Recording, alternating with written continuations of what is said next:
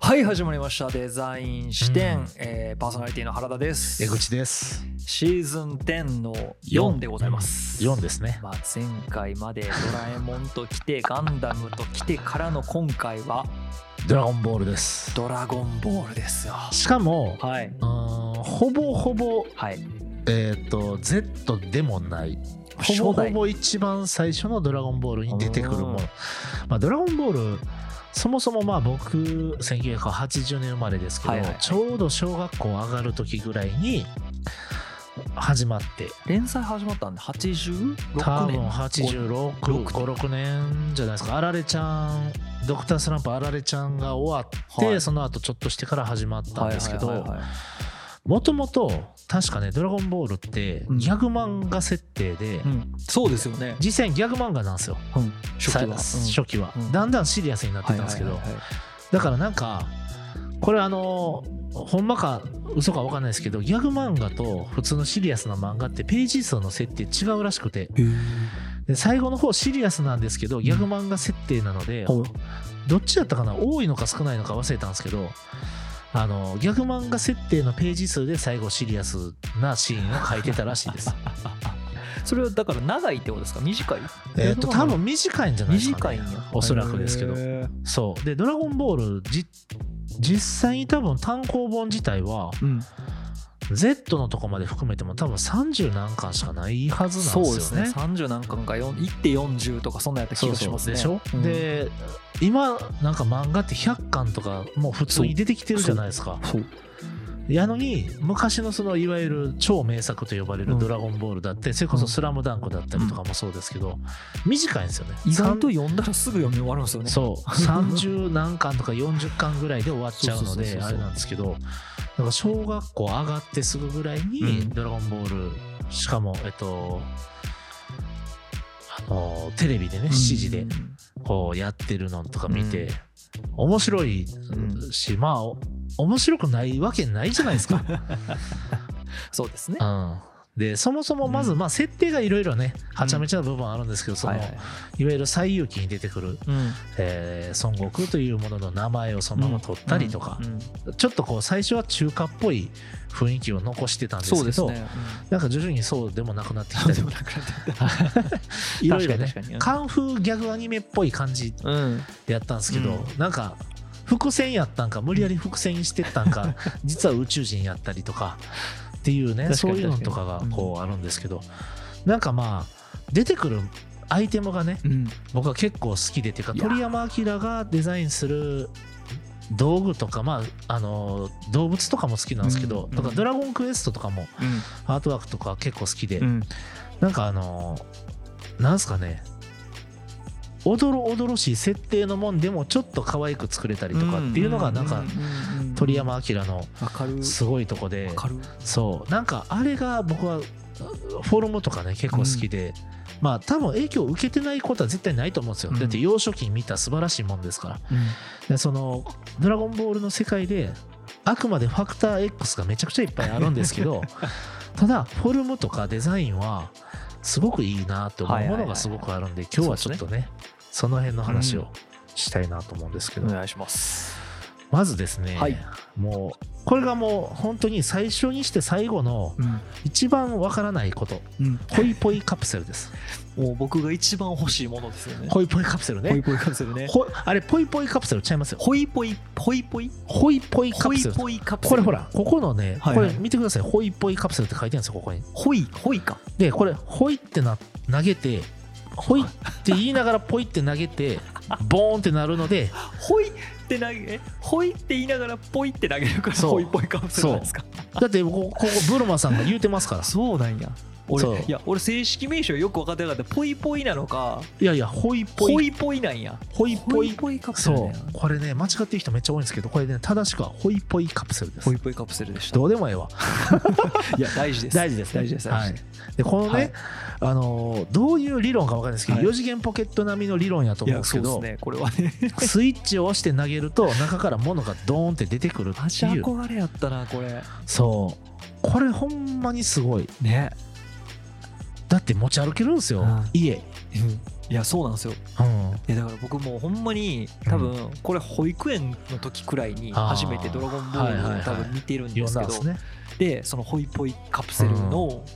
なんていうんですかこのシステムはいがもうだから僕あの頃から多分やっぱあー物を軽量化したいというか、 全部持ち歩きたかったんでしょうね多分かもしくはこれのせいかもしれないですねあまあね、うんこれのせいかもホイポイカプセルをうん僕は目指してるのかもしれないですけど、確かにうんホイポイカプセルいいよなそう全てがこのうんポケットに全部入る入る家入るってうんやばくないですかでも絶対これ飛行機乗るとき預けるのはダメでしょうねまあ飛行機の中でこんなんね出そうされよこんうもなんなら展開されてもね、やけどいやもうこのホイポイカプセル自体がまずはいそのファクター X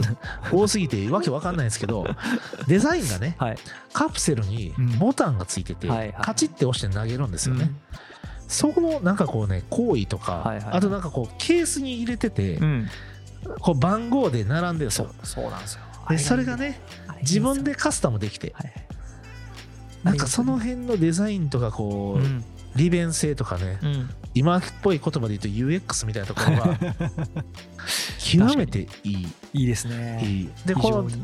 この今見せてる、うんしゃあのー元の原作の漫画に出てくるこの家、この家がまた可愛いんですよ可愛ねいですねプリッとしてて丸くて、これね今でもいいなって思いますうよんね今でもいいなと思う、うんだからこのなんかね窓辺にちょっとこう座ってそうそうそうそうなんかエンディングかなんかでねはいはいはいあのブルマさんがこの外雨降ってる外をこの窓から見上げるシーンがあるんですけど、ありましたねありましたねそういいんですよこのはい家、はいはいなかなかいいですねいいデザインしてるうんそう気になることはいっぱいあるけどそうお大人になってから気になり始めたことはいっぱいある けど、うん とりあえずね全部無視してそう考えるといいだから大人って嫌やなと思いまいすやまあそうなんですよ ねいやもう最近うんもそのだからここポチって押してうん投げた後にボンって爆発して出来上がりますけどうん仮にそこにたまたまウサギ飛び出してきたらどうなったんやろうなとか確かに吹っ飛ぶんでしょう、ね、だからこの質量はがいどこから発生してるのかが分からないですよねカプセルから拡大してるのかあれが爆発したことによってそこの次元から出てきてるのかとかなんかこういろいろ考えるとでもカプセルの中に圧縮されてるイメージなんでしょうね、多分そうですよね。うん多分そでその場合う、うはんうん床に落ちる前にバーってなったらウサギは吹っ飛ばされて助かるけど上でパッて開いた状態の家が落ちてきたらウサギは潰されちゃうう、なんともちろかんもちろん考でえすると結構やばいやばいやばいやばいでもその多分そのいわゆる物理学的なはいはい部はい分の何かうをん持ってるんやと思うんですでよね,、すよねそうスモールライトビッグライトのそうテテクニックでテすクねニック技術がこれを、はいこれをこの子たちが開発するわけですよ。てかこの子が開発したそうの、ですブねルマさんブルマさんかのねはいブルマさんのお父さんが開発したかなんかうで、うんうんうんカプセルコーポレーションっていう名前はいで、えっと、こういう製品を作ってるんですけど、ううんうんまあ天才なんですよねそうですねでこんなことできるんやったら、うん多分めっちゃお金持ちやと思うんですけど実際めっちゃお金持ちでしょ実際めっちゃお金持ちなんです けどあんまりお金持ちにあ見せないじゃないですか確かにねそう割と庶民派なんですよね。そうほんまにめっちゃお金持ちやからかもしれないですけどね、確かに、あうんそこまで行ってるなり側か。そう成り金じゃなくて確かに確 かにもうなんか行き過ぎてお金の価値わからんくなって質素になったんかもしれない確かに。でもとにかくそういうこうホイポイカプセルの、はいまずこれめっちゃいいやんっていう感じでいいしでた、すね。確かそうでに。はい。はい次これうん。これなんですかこれはあれですよ。あのドラゴンレーダー。そうドラゴンレーダードでラすよゴンレーダーですよこのドラゴンレーダーどんな仕組みなんてほんまに思いますよね全く意味がわからないですよね。どうやってドラゴンボールと共鳴するあれになったんってい うドラゴンボールにだけ反応するレーダーなんですよ。そうでカチッて押したら見えるんですけど、手のひらサイズなんですよね。そこうれがそまうた。でどんな電波出てんの、うんっていうのもあるんですけど、うんこのやる技術あるんやったらここに地図表示してほしかった方向しかわかんないですよね。そうこれ。ざっくりとした方角だけそう マス目があってそうのそうそう緑そう背景マス目の自分みたのいな現在地とそドラゴンボールの位置しかわからうないわからなピいピッピッピみたいな感じでねそうそうあっちやみたいなどうなってんねん距離感もい今まいち分かんないですもんねこれ、うん、でも確かこれなんか、はい一晩なのか2日なのかなんかそれぐらいでこれを開発しちゃったんですよねブルマが確かへえもうちょっとうろ覚えですけどドラゴンボールのなんていうの反応する成分みたいなところをどうやってこうそう解析したのかみたいな天ところ才すぎ ひうんんほんまに理屈はよく分かんないですねそう、うんでもすごいなと思って考えたわけやなはいそうでこの形がねはいまた、あのボタンがついててうんで僕あの先に言いますと、はい僕ね多分ボタンが好きなんです物理ボタンが押しボタンが好きはないんです、はいはいカチッてねカチッてするボタンが好きで、だからあの iPhone 話脱線しますけど、い iPhone もちょっと前まで SE やったんで、はいはいはいはいそうあの物理ボホタンーがムねボタンがねホームボタンがいるっていうねだからホイポイカプセルもボタンがあるしドラゴンレーダーもボタンがあるしはいボタンを押したいうんボタンを押したボタンが押したいんですよ僕は、はいはいはいはいボタンを押す表示は表示、はいボタンはボタンうでん分けてほしいっていうなるほど人間なんですけどこの「ドラゴンレーダー」は非常にその辺は素晴らしいはいデザインしてんなと思ってね、うんうんうんうんでなんかこそううねちょっと丸っこくて、うんこの丸丸っこさの話はこの後するんですけど、はい鳥山明の造形ってうん結構丸みがすごい確かにねそうそうですよねそうで、んそれがまたねこれいいんですよね、うんめっちゃ良くてっていうのをねちょっとお話ししたいなはい思うんですけどちょっとねざっとえっ、と6個ぐらいねはい鳥山明プロダクツうんうんうんあのおもちゃも含めいろんな画像を含めちょっと並べてみまして、はいはいはいはいちょっとこの辺りの話をしたいなと思うんですけどまず1番目はさっき言ってたホイポイカプセルです、はい001カプセルコープって書いてて、うんうんカプセルコープやから CC なんですよねはいはいはいはいそうのロゴが入っててちゃんとしてますねちゃん としてるほんまねちゃんとしてますよねでえっとその後ドラゴンレーダーがさっき来て、はいでそのもう一個右上にあるやつが、うんえっとこれはあのサイヤ人のベジータと,、うんえっとナッパでしたっけねナッパナッパですナッパが、えー、と地球に飛来してくる時に乗ってた宇宙船のポッドはいはいはいはいです。みんなもう多分頭の中にめっちゃ浮かんでると思いま浮すかよんでねますこれ聞こいてれる人たちはうんなんかあのでっかいテニスボールみたあいなれね、ねあそれうあれあれうん窓がついてて、はいはでこうやってね目つぶって乗ってるんで すよ、ね、ベジータ様がそうそうそうそうそうそう乗ってるんですよね。 であの荒野に落ちるんですよねそうそうそうそう。で、えっと左下がさっき言ってたカプセルコーポレーションのデザインしたブルマのハウスブルマハウスうんブルマハウスねそう旅行用の家。はいでその横は結構有名なあれなんですけど、えっとごちっちゃい頃の悟空とブルマが2人乗りしている時のバイクバイクねこのバイクのデザインがすごいなこのバイクいいっすよねいいっすねいいわなんかねこうなんですかねまあ後でちょっとまた説明しますけど、あの普通の二輪のバイクなんですけど、屋根がついててうんで屋根もこうなんですかねと球体でそうそう丸みがあってねこれまた時代感じるんですよねそうなんかねいいんですよねほんで一番右下がかりん島ですかりん島ねカリン様がいるカリン島かりんかりん島じゃないですかりん島 ですよ聞いてる皆さんご存知ない方はあのかりん島ってひらがなじゃないですよ島は島島ですそようタワーですタよワターのワ塔でーすよカリンっていうのはカタカナでカリンですかりん様がいる塔ですよそうで猫猫の姿した仙人様がいてね、はいはいそこでちょっと修行させてもらうんですそうけどそうそそううそうこのカリン島のフォルムだったりとか、うんでこれをこの上に如意棒を刺して上に行くと神様の神殿に行くんですけど、うん神様の神殿のデザインも僕は好きでなんかこうなんすかね結構なんかこう見てると、うんうんうーんと球体が好きなんやなっていう鳥山明ね確かに球体丸が好みきのあるデザインなんですよねそうで原田さんあの、はい映画編のことを思い出してほしいんですけど「オブリビオン」に出てきた、はいはいはいはあのトンおボうトンボみたいなやついありましたねありましたねありましたありましたトンボみたたいなやつの、はえーっと飛行機ってはい球体3つでできてたじゃないですか、はいはいはい乗るところできて球体、はいはいはいでエンジンうんが左右に2個球体みたいな、うんでああいうのとかに、まあ、影響与えたんかもしれないですけど、いなんかこう、なんですかね、あの球体が駆動するとか、球体を持ち歩くとか、うんうんなんか球体の中に入るとか、うんうんなんかその丸みがあるものと人間の関係性みたいなところを、うんなんかすごくいい感じにデザインしてるなーって思って、はいはい鳥はい山はい明はっいて。はいからそれがなんかこう僕は幼心にすごいなんかワクワクしたんですね、うんなるほど。そうでなんか例えばなんかこうえっと「ドラゴンボール」にもモビルスーツみたいな感じのなんかこう人が乗ってう。戦うロボありットますスねーツみたいなのがあるんですけど、そういうのとかのフォルムとかうん、好きやし、いなはんいか窓を丸くするとかねなんかそういうところとあかりまもしたなねんか結構僕は面白いなというかいいなと思ってて、確か今思ったけど鳥山明のその「ドラゴンボール」の中に出てくる造形物でうんちゃんと角張ってて四角いものってあんまり想像つかないですよね。あんまないでしょ、天下一武道会のあの、うん、闘あ技場のぐらい闘技場くらい 四確か角いなと思ったんに確かに、なんかあの人ってうんこれちょっとなんかあの絵アートの話になりますけど、うん絵の描き方影のつけ方すごいなんか上手じゃないですか、うんこの人ってだから、物の実はなんていうんですか絵ってまっすぐ線引いて描くのってめっちゃ簡単なんですけど、うん丸みを持たせた絵を描くって結構難しい難しいですよねでも鳥山明って実はすごいそれがすごい上手な人、うん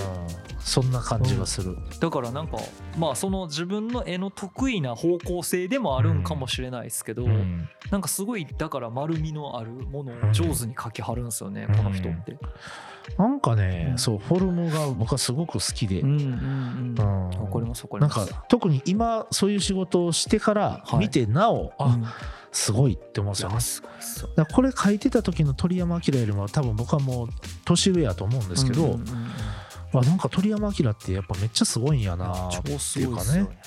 思っちょっとて絵がうますぎる。ああまあね、映画上手うんなどもうそれもありますしなんかいちいち乗り物が可愛かったそうなんりですよかっこよかったりそうなんかねキャラ以上にそのプロダクトのうん造形みたいなとこはいろはいはいがはいはいはいいなって思ったり、なるほど。うんなんかそういうのをねすごいうん今こうやって改めて今回眺めて、はい。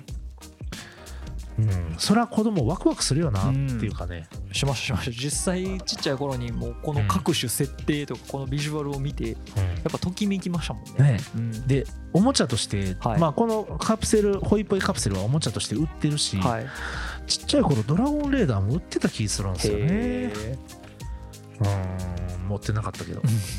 まあ何探しに行った先に何があるのかあー考ねえたくもないですけど、そう考えたくもないけど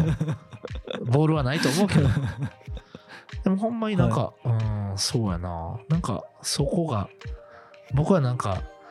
子供も大人もワクワクさせるデザインみたいなとそこうろですね。うんめっちゃすごいなと思ってはいなんかねファクター X はさておき、はい。うん、この鳥山明の世界観を構成する者たち、うん確かにでもさっきの原田さんの問いはそうやな四角いっぽ四角っぽいものなんかあるんかな全然ないですよね。思い浮かびもしないですね、うんでまたなんかその細かいところに対するうんこう彼のその趣味趣向みたいなのがすごく見え隠れしててうんなんかバイクのデザインとかもうんものすごい多分こだわってはると思うんですよね。でしかもこれ多分今ここで見てる、えっと、後ろ斜め後ろからうんあのブルマと悟空が2人乗りしてるうんバイクね、うんなんですけどうん多分これあれですよね割と早い段階のメインビジそうュそアルうそのうそうそう表紙多分ねコミックの表紙かなんかに使われてたやつやと思うんですよ表紙か扉絵かそうそうそうそうなんですけど まだ連載続くかも分からへんん何話目かでうんう主人公の顔はなんていうん ですかもう見せずにんこれ主役どう考えたってバイクじゃないですかそう、でその要はヒロインの女の子のうん、顔がちらっとミラーに映ってるだけのそ絵をう、うん、なんか表紙というかうんメイン画像に持ってくるうんこの鳥山明の胆力確かにがなんか個人的にはすげえなっていうのがあっうん確かて、にねでももううんそこそこで勝負する必要がないくらいこ、の、なんていうんですか全体的なこの構図というかうんバイクバイクを中心としたこの絵柄うに、んうんメカニックオタクなんかないや多分そうでしょう。うんこのもうプロダクトに対するこだわり方は多分そう鳥山か明もはしれんなだいぶオタクですよ。マニアックですよあられちゃんの時からドクタースランプの時からうん結構なんかその車とかの描写とかもすごいこうまあそうですね可愛かったじゃないですか。うんだからハスラーのイメージですよはいねはいはい本当に今のそうですねうんほんまにああういう感じのそううんフォルムのなんていうなんのか車をすごいこれ記憶曖昧なんですけど、はティーポットみたいな形の家とかありましたよねティーポットみたいな形の家ありましたっけペンギン村に あったっけななんかティーポットみたいな形の家あったよあうなり気がまするんしですたっよけ、ねいやでも全然やりかねへん気がします、その辺のなんか癖はありますはよい、ね、はいありますありますそうあとなんかほんまにあのー宇宙船だってだから後半の方になっても乗り物は結構出てくるんですけそうどそですねの乗り物も総じてデザインが素晴らしい、そうなんですよいいなって思うものが多いなと思ってただ全く理にかなってないものだらけですけどね、まあねうん、かりんとうに至ってはもうどうやって支えてるのかもわからないですからね、ただの柱ですからね細いしねあの細い細い絶対に上揺れる柱 そうなんですよグラ グラ風でえらいことになるんですよ多分あれそうほんで何やったらもうあの神様のところとつなげるじゃないですかあそうで尿意す棒ねでまあ神様のとこせっかくふわふわ浮いとったのに、うんっつながることによってよりぐらつくっ ていうねていうか如意棒の強度そう如意棒の強度ね、まあ、如意棒がまず、まあファクター X がねファクター X ですかねうあれもんめ、ちそうゃむくちゃっすからねちゃくちゃいやーでもほんまね、うんいや改めてちゃんと全部見たいっはいて思わせてくれるうん昔の漫画が多くて、はいまあ、日本ねやっぱ漫画アニメうんこうこんなに豊富にあるからいいなって思うし、はいなんか各世代でうんと僕とかで言ったら「まあ、ドラゴンボールと」はいえー同時期で言ったら「セイント・セイヤお」おセイント・セイヤもなるまほあどねツッコミどころはめっちゃあるけ ど、あれあれはもはや突っ込んだ負けでしょうんまあね だけどまあ意味面白いですよ意味不明やもんうん意味不明だけどめっちゃ面白いいや俺好きでしたけどめっちゃあークロスねクロスクロスねクロスクロスを着たら強くなれるウーバーイーツみたいな ねこらウーバーイーツのカバこン持らっウてるー人バたーイちーツのカバンみたいに言うなウーバーイーツのカバンみたいなとこから鎧出てくるんですよね ね、ブロンズセイントとそねうそうそうそうゴールドセイントとありましたねそ懐かしいうなんかそうそう多分ねこれ世代やと思うんですけど僕はいあの、星座とかでこう占いとかするじゃないですか、はいはいはいはいじゃあ星座占いってやっぱ多いじゃないですか、でそこであカプリコーンねとかだからセイントセイヤ で全部星座覚えちゃうそそセイントセイヤでで覚えちゃうジェミニねみたそいうなジェミニねみたいなそうで僕はわかるわかるで僕は老子なんですよねなるほどねそやから老子ってわかるそうみたいなめっちゃそんなんでわかるっす覚えちゃったりとか、はだけどなんかあ昔確かにマンあの好きな漫画とかのキャラうんを自由帳に書いてたんですよ、書いてました書いてましたそうだからそんなんとかめっちゃで書いてました形とか覚えたんやろなと思ってうーんそうですねディテールとかなんかそういうのもうん、なんか今のコーラ小学生とか中学生とかそんなんしてるんかはうん分かんないですけど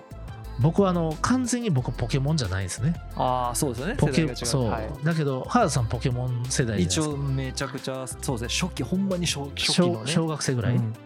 多分小12年生とかじゃないですかそううでしょで始そまっれたんはみんなだからポケモンとかうんノートに書いたりとかし,、しててましたしました多分分覚えていくと思うんですけど書きましたねそういうのって結構後々のそのクリエイティビティのはい原風景になっていくっていうか、うんあなってりますねそう僕は多分まあまあ鳥山明やと思うあー確かにこの世代の人たちにとってやっぱそうですよねで同時だ同時期に「ドラゴンクエスト」が始まったんで、はいはいはいはいはいゲームあのアニメ漫画ではうんこれを見るけど、うんテレビゲームをつけたならば、うんあの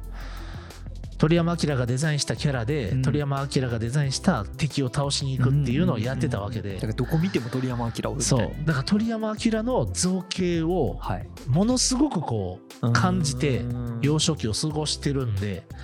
多分なんかこうそうん絶対に影響がゼロって言い切れないんですよね、はいはいはいはいはいはいはいなるほどうねん、そこをなんか落ち着くみたいなだからこの江口さんの今までの作品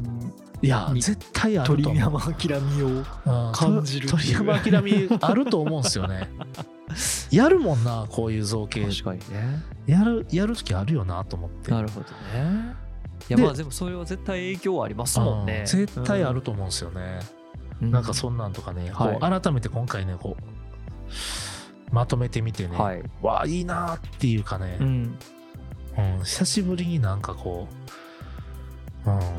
こんな 言葉にできないんですようまくこの この感情エモエモエモさそう この感情を言葉にできんのですけどほんまに「ドラゴンボール」を改めて見たいはい、し、なんか今やからこそ見えるうん、その造形の良さみたいはいなはいのをはいはいはい再発見したいこれ、そうですね記憶だけ辿ってこれやったんうで、いんやきっと忘れてるやついっぱいあるや読ろみな直すとと思まってた出てくる可能性が全然あそるうっていそううことでそうすそうね。そんなんとかめっちゃあるなと思ってます、ね。うん確かになんでねそういやだからまあ僕の場合だと北斗の拳読み直してマッドマックスやーっていう改めて思うとかね。 さっきの話じゃないですけど僕北斗七星の形は完全にケンシロウで覚えましたもん、ね、それはでもほとんどの人が そうかも そうでしょうんえ北斗の拳は何歳ぐらい全然世代じゃないですよだって僕らぐらいですからね多分アニメの再放送とかが小学校の時にやっててはいはいはいはいえ親でも親に見たらあかんって言われてましたもん北斗の拳ね、はいまあ人が破裂してそう死そうにますから、ね、そうそうグロすぎるとグロすぎる、うん確かにあんなんよう見してくれたなでも中学生の時にんなんかねあのゲーセンで北斗の拳のゲームが流行ったんですよあー実そうなん際でにすねパンチするパンチングゲームが流行っはいはいはいはいはていそれにハマってあそーれでなんかち中学生の時に全巻ちゃんと見ようかなって言ってね集めっちゃ覚えてましたもん一時はあ期なるほどね、えーいや北斗の拳も懐かしいうんですそうねそうそううんまああのデザイン視点では取り上げないですけど、 取り上げにくいんでもうマッドマックスでやってるんでねそうんな映ん画です編けでど映画編でやってますけどほぼ一緒ですそう。だからあとほんまだからまあ物があんまり出てこないですけど、えっとなんだっけ悠々白書とかあー僕は小学生ねそうですねハマってたりとかねしましたね。世代的にそうですねそうそう。ほんであのさっきもえっとドラえもん編の時に言いましたけど、まあ藤子不二雄も結構僕は影響があって、うんえっとそれこそ、えーまあパーマンうんエスパーマうんうんミとか、うんうんでえっとプロゴルファー 猿プロゴルファー猿ほんまにプロゴねルファー猿たびたび出てきますよね。僕プロゴルファー猿はマジですげえと思ってさなるほど。ドライバー一本でパターまでやるっていう ポリシーを感じちゃうしかも木の木のドライバーでねへえ。そういう話なんですね。そうで絶いろんな対にことあの旗に旗に当ててこうコローンってこうポール落とすあのそう伝こってこに落とこすこに伝って落とすっていう 何の話いやでもあのね上質な居酒屋トークとして、僕はなんかね藤子不二雄も多大な影響を受けてるんですけうど、んデザイナーとしてはやっぱはりいまあ鳥山明の造形の方が多分影響を受けてる感じは、だからこれなんか最近の最初の、えっとこのシーズンで冒頭で江口さんが話してた、うんちょっと映画にリアリズムを求めるのとなんか近しいま感あじがあって、そうですね鳥山明の絵ってうんちょっとなんかこうリアリティ感じさせてくれるんですよね。そのさっきのねかりんとうどうやって立っとんねんとかああいう突飛な部分はもちろんあるんだけれども、はいさておきですそれはさておきでも、例えばさっきのカプセルハウス、ブルーバーの家のブルーバーハウスの中で、うん、こうなんていうかな生活感が見えるというか、そうですねなんかこういう風にここには何があってみたいなのを、うんなんかこう感じられるみたいなのとか、そう。そそれこそ「ドラゴンボール Z」で言ったら、はい、ベジータとナッパが来た時にあまあその前のラディッツか、はいはいはいはいはい。スカウターっていうのをつけとったじゃないですか使うとありましたね。こうやってピッて測ったらはい戦闘力が測れる,、測れるやつね。どうやって測ってんのかっていうのはさておき、はい、あれ欲しかったっすもん、ね、でもあれだって計測的には割と正しそうな数字出てますそもんうね。正しそう、うんしかもあれ行った先が Google グラスじゃないですか、確かにうん、確かに。そうとそうかか Google グラスってありましたね。そうとかあのサイヤ人たちが着てるあの宇宙服、はいはいはい。あれゆっくり来たら切れるけど速い速度の攻撃にはプロテクトするんですよだからいわゆる低反発なんです よそうなん超です超超低反発だからゆっくり伸ばしたらニューって伸びるんですけど、はいはいはいはい。パンチとかそういう速い打撃ははい、カキーンって反発するっていうほうえそれを着てるとどういうことですかメリあメリットいやだからら戦う時は強いけどはい脱ぎ着ができるっああなるほどねていうのとか、はい賢っと思って設定がね設定がはでそれを後にはいテンピュールで、あ低反発のウレタンってこういうことなんやああそこ繋がったことなかったっすわマジですかえじゃああのあれは言ったらテンピュールの枕みたいなもんなんですかそう スースーパーテンピュール的なやばサイヤ人の服低反発なんですねそう 考えたことなかった超低反発へえだからゆっくりした力には強いゆっくりしたあ力いにはやねゆっくりした力には弱い、はいだからニューって引っ張ったら広がって切れるんですよへーでもなじゃあ彼らはあんまり素早く動きすぎたら体動かしにくいんじゃないですかのはずですよだけどえだからそれを可動部はなんですかね はいはい排除して、はいはいはいそうへえまあ、壊れ壊れたりもするんですけどねあーあまりに悟空の打撃が強すぎてあーまあねそうですよね壊れたりもしますけどあれそんなせそうなんやそうんな設定なんだそうへえみたいなでそんなんとかうわーすげえっていういややっぱりそそういうところのちょっとなんか、なんとなくリアリティ感がある感じがまた鳥山明のやっぱそのまあそうですね設定設定力ね現れてるわけです、ね、 そううわードラゴンボール見たくなってきたいや改めて多分読むとそ うそのなんかストーリーのファンタジー具合とかはさておき出てくるやっぱガジェットが面ま白あいですね,、ねそういいんすよね、うんやっぱりだからそこですよねうん、確かにホイポイカプセル見たさでもう一回ちょっと読み直してみようかなほんまに、んいやーこれ下手したらまた全巻セット買う流れかも しれん完全版でね完全版でカラーがまたすごいですからねねうんいやーまあこれ買っちゃうかもしれん な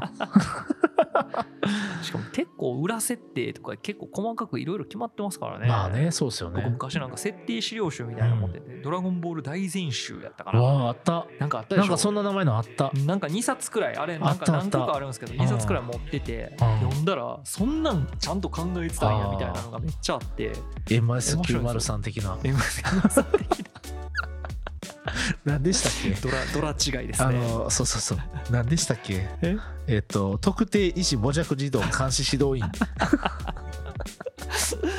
あのエピソード1を、はいシーズンはい10のエピソード1きあエピソード2か、はいエピソードはい2聞いてない方はぜひあのお聞きいただければ、はいドラえもんっていうのは実は監視員やったっってていいううことですね シーンやったっていうかプールの人みたいプールの人みたいななはいやー ということでねあの シーズン10の4はいドラゴンボール編はいお届けしました、はいまいあ、やもう原田さんから感想はもう散々聞いてるんで 改めて聞くこともないですけど、はいやっぱりいいですよねいいですあなんかー世界観が素敵そうなんですよ、っていうかそのアニメとかね 昔何の気なしに見てた作品たちを、んなんかこう改めて大人の目線でうん見直すっていうのはうんすごくこうなんていうんですかね発見があるというかなんで俺があの時あれを好きやと思ったんかなっていうことをうんちょっとこう復習できるというかそう改めて気づけるみたいなねなんえいやかそのう感なんですよね覚を覚えられるのがしかもまあこうやってね江口さんみたいなこうプロダクトの専門家の人が見てこううんこうなんですって言ってくれるとうあんだからかとか思えそるうかそうらそうねそれはすごいなんかねうんあれやっぱ改めて発見になるんでえだから冒頭にありましたけどあれですかこの次はうんエヴァが出てくるんですかとうとう ねいやもう「エヴァンゲリオン」ほんまに、はいあのー造形とかいろはいはんいなそのアートワークはすごいんですけど、はい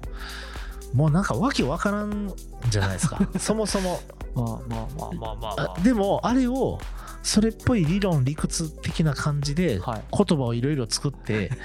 その世界線のその人たちにはいはいはいそれが普通のことだとあ認識させてるあたりがまず僕はぶっ飛んでんなと思うんでなするけほどどねそうだってそれ全部受け入れてる人たちがいるわけでそうですね確かにそうだけどえっとまあ言うたらファクター X だらけなんはでいすはよ、いはいはいなんですけどなんかそこに不思議な魅力があるっていうかそうですねあーうんわかるそわかるうなんでちょっと「エヴァンゲリオン」はね、はいこれ多分僕はあの今回はあの上質な居酒屋投稿しに来てるんで、はいあんまり資料を深掘りしてないんはいはでいすはいはいはねいはいそうだけどちょっと深く掘らんと「エヴァンゲリオン」あれに関エしてはヴァンゲリオンファンも多いと思うんでそうですねそうそうですねなんでちょっとねその辺も、はいうんまあちょっともうちょいしたいなっていうの とでその次とかもちょっといろいろ考えてるものもあってなるほどそれはまた「なエるヴァンゲリオン」編の時にお伝えしようかなとわかりまし思っております。はいというわけで今回はじゃうんあこの辺りではい。引き続き,、えー引き続きシーズン10、えーアニメはい。をデザインで切るそうです編ね。いやーね、僕、このシーズンでずっとやってもいい よ。楽しい。もうどんどんリクエスト投げてもあらのうねね、楽しいですね。次はあのアニメを、あの漫画を、だから僕が知ってるや つで。同世代でもからなもしかしたら読まなあかんかもしれないあまあそうですね。うんということで、はい、はいじゃあ、はいじゃあ引き続引き続き、きはい、よろしくお願いしますよろしくお願いしありまがとうございすま。したはい。